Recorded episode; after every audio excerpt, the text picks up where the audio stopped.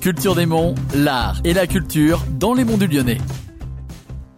Bonjour et bienvenue dans Culture des Monts. Aujourd'hui nous sommes à la chapelle Saint-Apollinaire avec euh, des bénévoles qui ont rénové euh, la chapelle. Je suis avec eux aujourd'hui. Alors bonjour messieurs, je vais vous demander de vous présenter. André Pupier, euh, je suis à la retraite et j'habite au village de Lamure.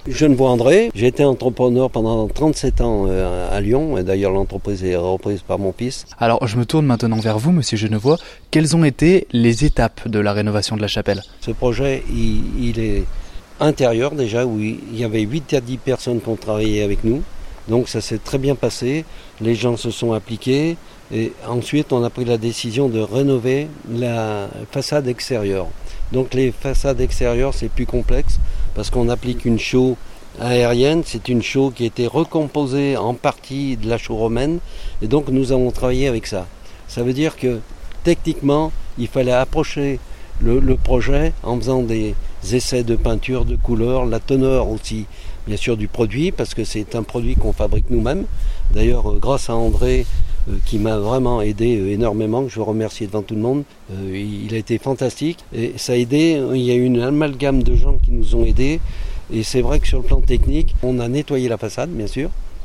Ensuite, on a fait ensuite un gobti général et ensuite, on a fait un lait chaud et ensuite, on a brossé pour rendre un aspect ancien. Quelles difficultés finalement euh, vous avez rencontrées sur le, sur le chantier? Alors, la difficulté du chantier, c'est que le support général n'était pas le même. Et comme il n'était pas le même, quand vous appliquez, euh, vous avez une différence de couleur qui se fait automatiquement. Donc, c'est ce qui a été le plus dur à maîtriser.